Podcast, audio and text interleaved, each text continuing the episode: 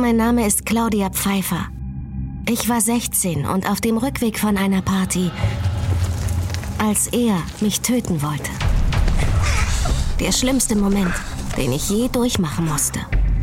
Das Leben läuft wie ein Film vor einem ab. Ich habe dann nur noch irgendwann kurz vor der Bewusstlosigkeit einen langen weißen Tunnel gesehen. Und das war's. Doch ich hatte einen Schutzengel. Ich lebe. Seitdem habe ich Angst. Davor, dass er zu Ende bringt, was er an diesem Abend angefangen hat. Ich glaube, er kommt wieder. Hallo, Sanitärdienst. Um mich zu töten. Bitte öffnen Sie die Tür. Oder die, die ich liebe. Clara! Clara!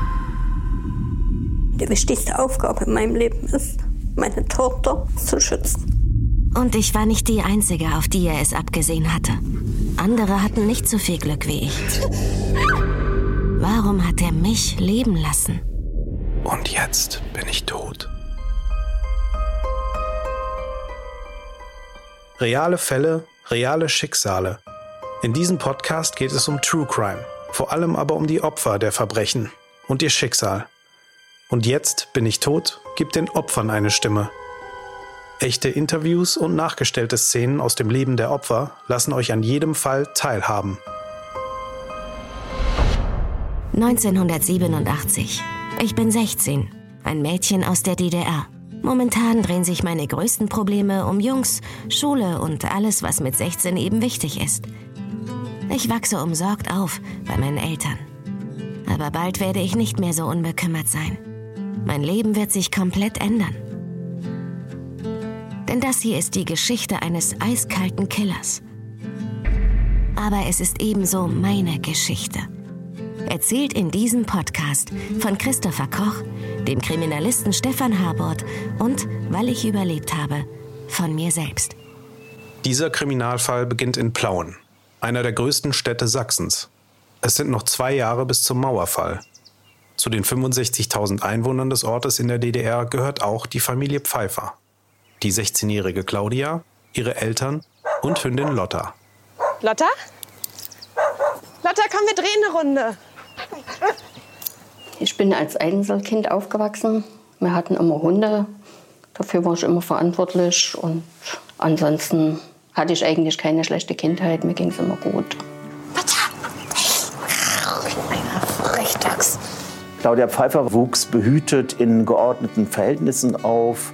Das Verhältnis zu ihren Eltern war sehr gut. Sie hatte äh, zu ihrer Mutter ein Vertrauensverhältnis, aber auch genauso zu ihrem Vater. Es ist Samstag, der 7. November, am frühen Abend. Claudia ist nervös und aufgekratzt. Aus gutem Grund. Das war das allererste Mal, dass ich alleine zu einer Party gehen durfte. Und als ich dann die Erlaubnis von meinen Eltern hatte, da habe ich eigentlich alles nur noch auf diesen Tag gesetzt. Eine Freundin ist zu Besuch. Die beiden Mädels blockieren das Bad und machen sich fertig für die erste Party ohne elterliche Aufsicht. Claudia, seid ihr immer noch da drin? Ja, was denn? Du, ich muss auch noch mal da rein. Mama, nicht jetzt. Ihr seid jetzt schon über eine Stunde da drin. Was macht ihr denn da? Wir probieren was aus. Jetzt lass uns doch. Ich bin in der DDR aufgewachsen. Bei uns waren Feierlichkeiten und Festlichkeiten für Jugendliche immer ein Highlight, also für mich zumindest. Soll ich euch helfen? Mama, das ist nur eine Fete. Das ist halb so wild. Doch ihre Mutter kennt Claudia besser. Ja, ja, nur eine Fete. Ihre Mutter weiß, dass Claudia eigentlich viel sensibler und schüchterner ist, als sie sich gibt. Doch das hält sie nicht davon ab, sich auf die Feier zu freuen. Für diesen Abend hat Claudia sich etwas ganz Besonderes besorgt. Alugraminpulver. Das ist ein hauchfeines Aluminiumpuder und das hat man dann als Lidschatten aufgetragen und das hat halt gefunkelt und geglitzert und man hatte halt was Besonderes. Das ist ja irre. Findest du? Ja, voll. Mach mal einen Augenaufschlag. Ich hatte dieses Alugramin in einer kleinen Dose dabei gehabt und ich habe es immer wieder nachtragen können mit einem kleinen Pinsel. Claudia ahnt nicht, wie wichtig dieses Alugraminpulver noch sein wird. Trotz aller Vorfreude, auf dem Weg zu ihrer ersten Party gewinnt die Nervosität die Oberhand. Ihre Freundin versucht, die Partystimmung in ihr zu wecken. Ach komm. Es war eine Party bei äh, Bekannten von meiner Freundin und sie hatte mich halt gefragt, ob ich mit hingehen würde. Ah, Süße? Nein, kannst du gleich vergessen. Der hat eh nur aus einem Kopf.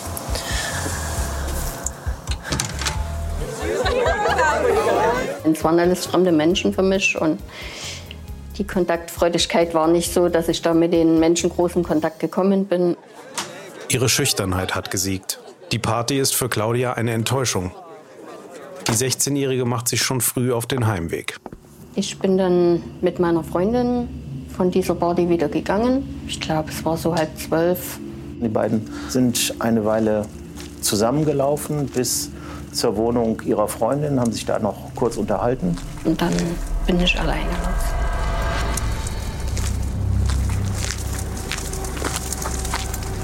Wenn sich eine Frau alleine bei Dunkelheit ähm, in der Stadt bewegt, dann ist natürlich die Gefahr gegeben, dass etwas passieren könnte. Aber erfahrungsgemäß passiert genau dann in solchen Situationen nichts, sondern äh, die meisten Menschen werden Opfer eines versuchten oder vollendeten Tötungsdelikts, wenn sie sich in der eigenen Wohnung aufhalten.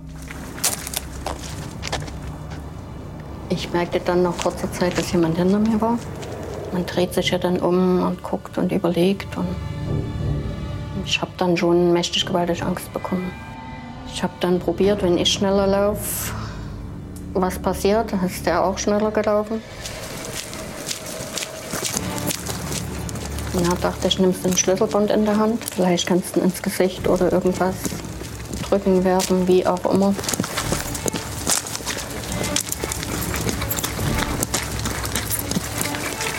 In der nächsten Ecke hat er mich dann zu Boden gedrückt.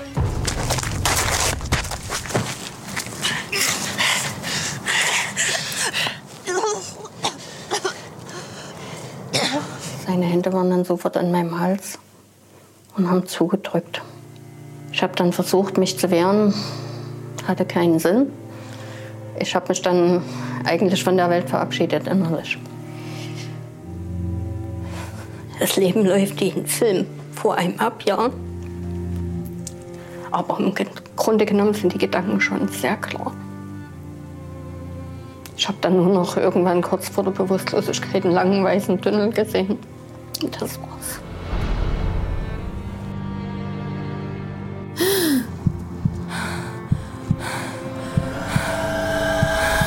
Als ich wieder zu mir kam, merkte ich, dass jemand neben mir war. Aber ich, so klar war ich nicht im Kopf. Ich habe dann nur gedacht, warum hilft die Person mir nicht? Der Mann neben Claudia ist ihr Angreifer. Der, der sie eben noch bis zur Bewusstlosigkeit gewirkt hat. Er hat an ihrer Seite gewartet. Aber worauf? Er bekommt mit, dass das Mädchen wieder aufwacht. Sie bemerkt noch, wie er das Döschen mit ihrem Alugraminpulver mitnimmt. Und dann ist die Person weg. Und ich habe mich hochgekrabbelt und bin im Prinzip nach Hause gegangen. Als ich nach Hause kam, die Tür aufgesperrt habe und rein bin, hat meine Mutti erst mal gedacht, ich lach. Aber ich habe eigentlich nur geweint. Und wir haben dann einen Bekannten angerufen, der uns dann an der Rettungsstelle gefahren hat. Ich hatte blau unterlaufene Augen. Ich hatte Schürfwunden im Gesicht. Ich hatte eine Narbe. Ich hatte blaue Flecken am Hals. Der Hals der war total blau. Druckstellen, wo er sich auf mich aufgedrückt hat am Körper. Also man hat es gesehen. Noch in der Tatnacht alarmieren die Ärzte die Polizei. Auf dem Revier erstellt Claudia mit einem Zeichner ein Phantombild. Für die 16-Jährige fühlt es sich an, als würde sie die Ereignisse ein zweites Mal durchleben. Sie hat den Angreifer ganz klar vor Augen.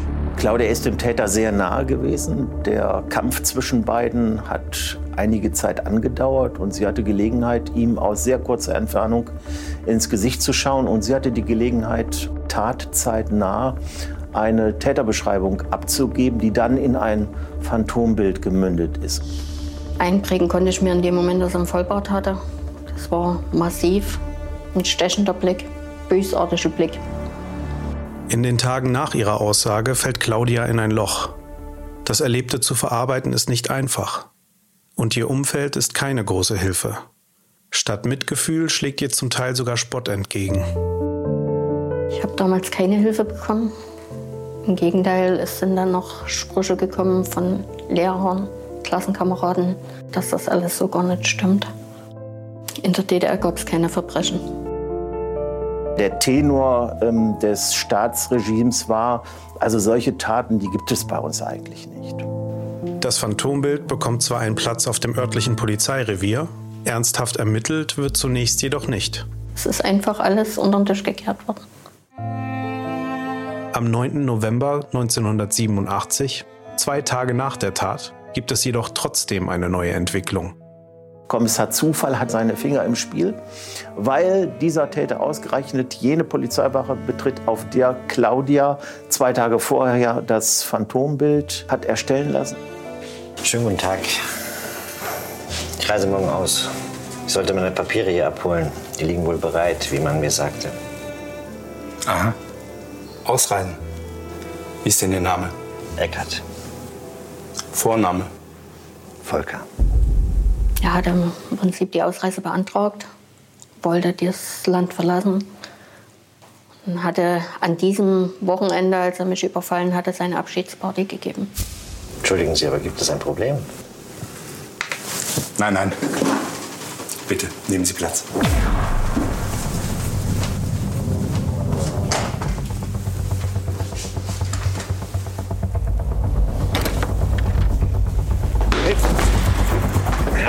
Schnell jetzt!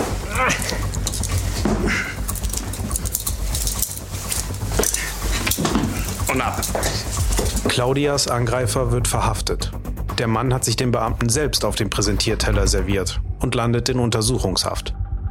Zu diesem Zeitpunkt ahnt noch niemand in der DDR-Justiz, wozu Volker Eckert wirklich fähig ist. Im Moment blicken alle auf die Beweise. Und die sind eindeutig. Nicht nur das Phantombild passt. Besonders entlarvend war, dass bei dem Täter in dessen Wohnung ähm, dieses kleine Puderdöschen gefunden wurde, das er bei der Tat mitgenommen hat. Er hatte die Dose bei sich aufgemacht und das war auf Deutsch gesagt sein Genickbruch. Dieses Alukramin hat sich verteilt. Es ist hauchfeines Aluminiumpulver. Und das Alukramin, das haftet überall. Das kann man auch nicht abwaschen so ganz schnell. Und von seiner Wohnungstür bis zur Mülltonne war da das Alukramin verteilt überall. Erfahrungsgemäß benutzen solche sadistischen Täter diese Gegenstände später, um sich die Tat noch einmal besser vorstellen zu können, nah an sich heranzuholen, das Döschen anzufassen. Wie war das denn? Und dann läuft diese Tat noch mal wie ein Film ab in besonderer Qualität. Die kleine Dose mit dem Alugraminpulver ist eine Trophäe. Doch diese Trophäe wird zu dem ausschlaggebenden Beweis, der Volker Eckerts Schuld belegt. Neun Monate nach der Tat trifft Claudia erneut auf ihren Peiniger. Am 29.08.1988 muss sie gegen ihn vor Gericht aussagen und ein weiteres Mal vom schlimmsten Augenblick in ihrem noch jungen Leben erzählen. Ich bin dann aufgerufen worden und musste an ihm vorbei und ich weiß nicht, wenn man so knapp nebeneinander aneinander vorbeigeht, beklemmend und komisch war das Gefühl schon. Ansonsten wollte ich das Ganze eigentlich noch hinter mir springen und ihn im Endeffekt hinter Gitter sehen. Ich konnte ihm nicht in die Augen sehen. Wegen versuchten Mordes und wegen eines ungesetzlichen Grenzübertritts wird Volker Eckert zu zwölf Jahren Haft verurteilt. Ja, wurde dann nur gefragt, ob er mir irgendwas zu sagen hätte. Und er sagte dann nur Entschuldigung.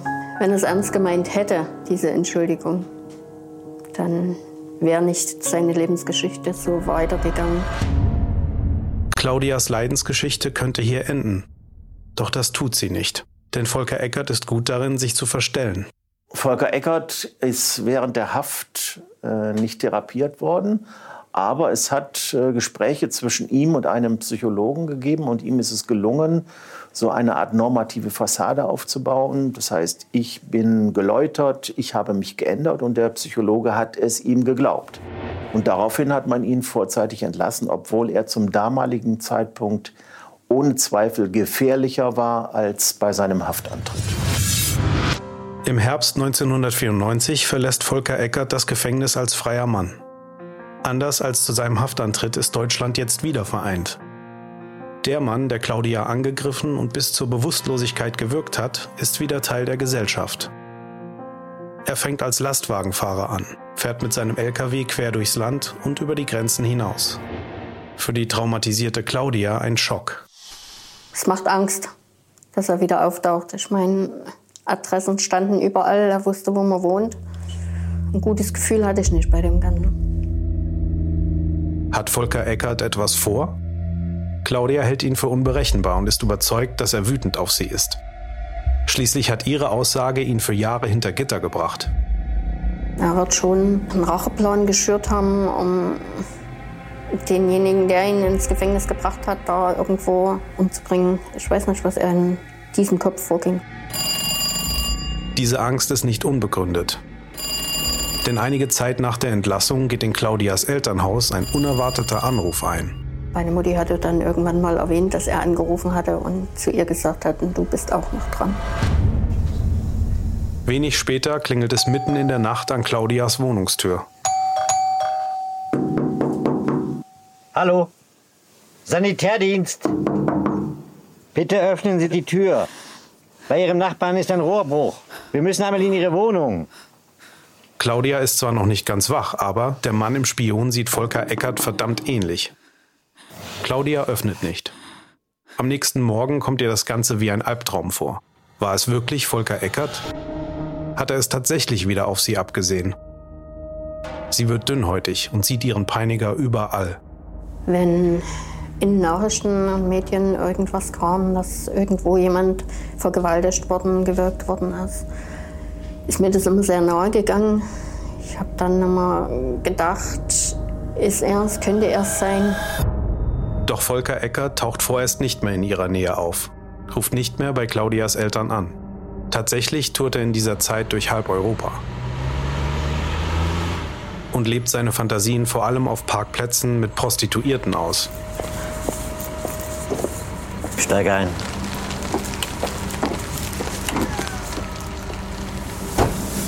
Dabei geht es ihm nicht um Sex.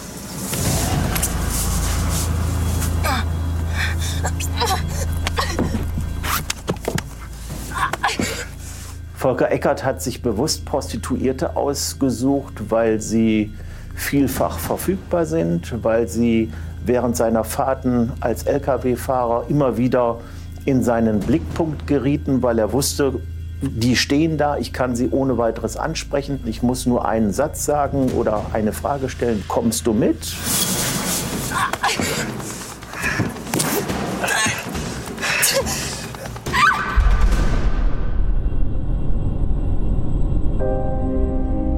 Eines seiner Opfer in dieser Zeit ist Agnieszka Boos. Sie ist 28 Jahre alt, als sie in Volker Eckerts Lastwagen steigt und stirbt. Die Polizei findet ihre Leiche im nordfranzösischen Reims. Zum Täter führt zunächst keine klare Spur. Claudia ist inzwischen umgezogen. Sie hat nach wie vor Angst, dass Volker Eckert zurückkommt. Insbesondere, weil sie inzwischen selbst eine Tochter hat. Clara. Passt du gut auf deine Puppe auf? Mhm. Petra kommt gleich, dann passen wir zusammen auf Alba an. Sind wir nicht zu weit weg, ja? Mhm. Dann mal los. Für mich ist der wichtigste Mensch in meinem Leben meine Tochter. Und die wichtigste Aufgabe in meinem Leben ist, meine Tochter zu schützen. Clara? Dann gab es mal einen Tag, da habe ich sie nicht gefunden. Also Fenster aufgemacht, gerufen, wir wohnen ein bisschen ländlich, das ging schon alles. Sie wusste auch, dass sie nie weiter weg durfte. Ich habe sie weder gehört, ich meine Kinder spielen, die hört man. Ich habe sie nicht gehört. Clara! Dann habe ich bei der Freundin angerufen, da ging der Vater ran, weil ich dachte, die sind dort. Er sagte nein. Clara! Dann dachte ich, das kann nicht sein. Ich habe versorgt, meine Tochter zu schützen. Und irgendwann kam sie dann nach Hause. Warst du denn? Ja, wir haben im Keller gespielt. Sich da ja auch nichts dabei gedacht. Das ist ja auch okay. Aber mich hat das sehr berührt. Also für Claudia war diese Tat ähm, eine Zäsur in ihrem Leben. Danach war nichts mehr so, wie es vorher gewesen ist. Es hat große Ängste generiert, ein Erlebnis, das auch ihren Charakter mitgeprägt hat. Claudia weiß nicht, was Volker Eckert im Moment tut oder wo er ist. Aber ihr Gefühl sagt ihr, Eckert ist immer noch eine Gefahr. Für sie und für andere. Wie sehr sie damit recht hat, ahnt weder die Polizei noch sie selbst. Er ist ja als Lkw-Fahrer durch insgesamt 18 Staaten in Europa äh, gereist, hat ähm, überall entweder Taten versucht oder sie auch tatsächlich vollendet. Und man hat, weil diese Taten kein besonderes Gepräge hatten, also zumindest augenscheinlich keine besonderen Merkmale aufwiesen, keinen Zusammenhang gesehen. Volker Eckert mordet weiter und wird unvorsichtig. Es ist der 2. November 2006. In Spanien steigt die 20-jährige Prostituierte Miglena Petrova Rahim zu Volker Eckert in den LKW.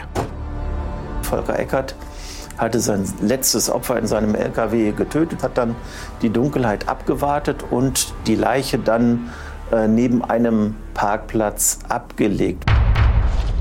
Aber anders als bisher bleibt er dabei nicht ungesehen. Was er aber wohl nicht mitbekommen hat, war, dass zu diesem Zeitpunkt eine Videoanlage neu installiert und ausprobiert wurde. Und dann hat man festgestellt, oh, ähm, was sehen wir da? Da lädt jemand einen Leichnam ab. Und zufälligerweise konnte nicht nur der Fahrzeugtyp des LKWs festgestellt werden, sondern auch noch das Kennzeichen. Nichtsahnend entwischt Eckert den spanischen Ermittlern. Doch die Polizei ist ihm jetzt auf den Fersen. Nur wenige Tage nach seinem Mord an Miglena schlägt die Polizei zu. Polizei, Hände hoch! Auf einem Parkplatz im nordrhein-westfälischen Wesseling. Die Beamten verhaften ihn. Und dieser Fang geht durch die Medien. Das Bild, was dann durch die Öffentlichkeit ging und dieser stechende Blick mir wieder in die Augen kam, da wusste ich dann, er ist es. Durch die Ermittlungen wird klar, Claudias Peiniger ist ein Serienmörder. Die Presse nennt ihn den Brummi-Killer. Volker Eckert hat in seiner kriminalpolizeilichen Vernehmung insgesamt sechs Morde zugegeben. Darunter auch ein Mord, der als Tötungsdelikt bis dahin gar nicht bekannt war. Claudia ist nicht sein erstes Opfer. Volker Eckert gesteht einen Mord, den er Jahre vor seinem Angriff auf die damals 16-Jährige begangen hat.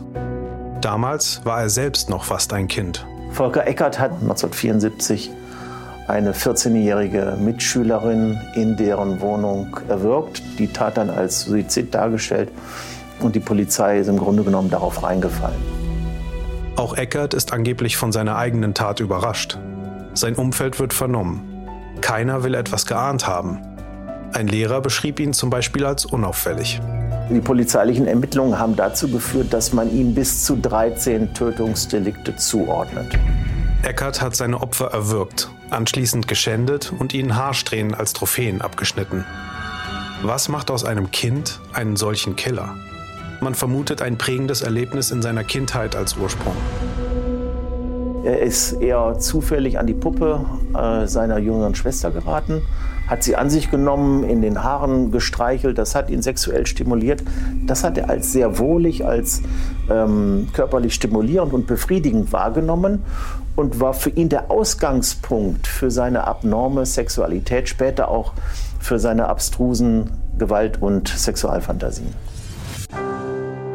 Am 7. November 1987 hatte Claudia Pfeiffer sehr viel Glück. Heute weiß sie, sie ist nur knapp einem Serienmörder entgangen. Doch warum hat Volker Eckert sie damals nicht getötet? Als er damals dann wieder mal unterwegs war, um sich eines Opfers zu bemächtigen, kam ihm Claudia zufällig in die Quere und er hat sie nur attackiert, weil sie eben diese langen Haare getragen hat. Ich war zur falschen Zeit am falschen Ort. Lange Zeit nach seiner ersten Tat hat Eckert noch versucht, seine Mordlust zu unterdrücken.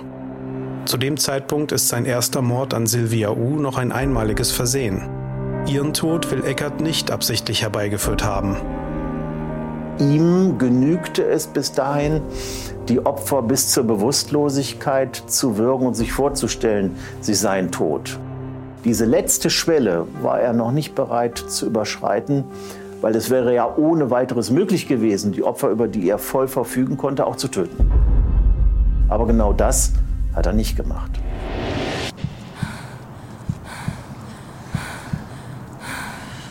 Er hat an mir noch geübt und hat sich dann an den anderen Frauen ausgelassen. Am 2. Juli 2007 erhängt sich Volker Eckert während der Untersuchungshaft in seiner Zelle. Sein lebloser Körper wird von den Beamten im Gefängnis von Bayreuth entdeckt.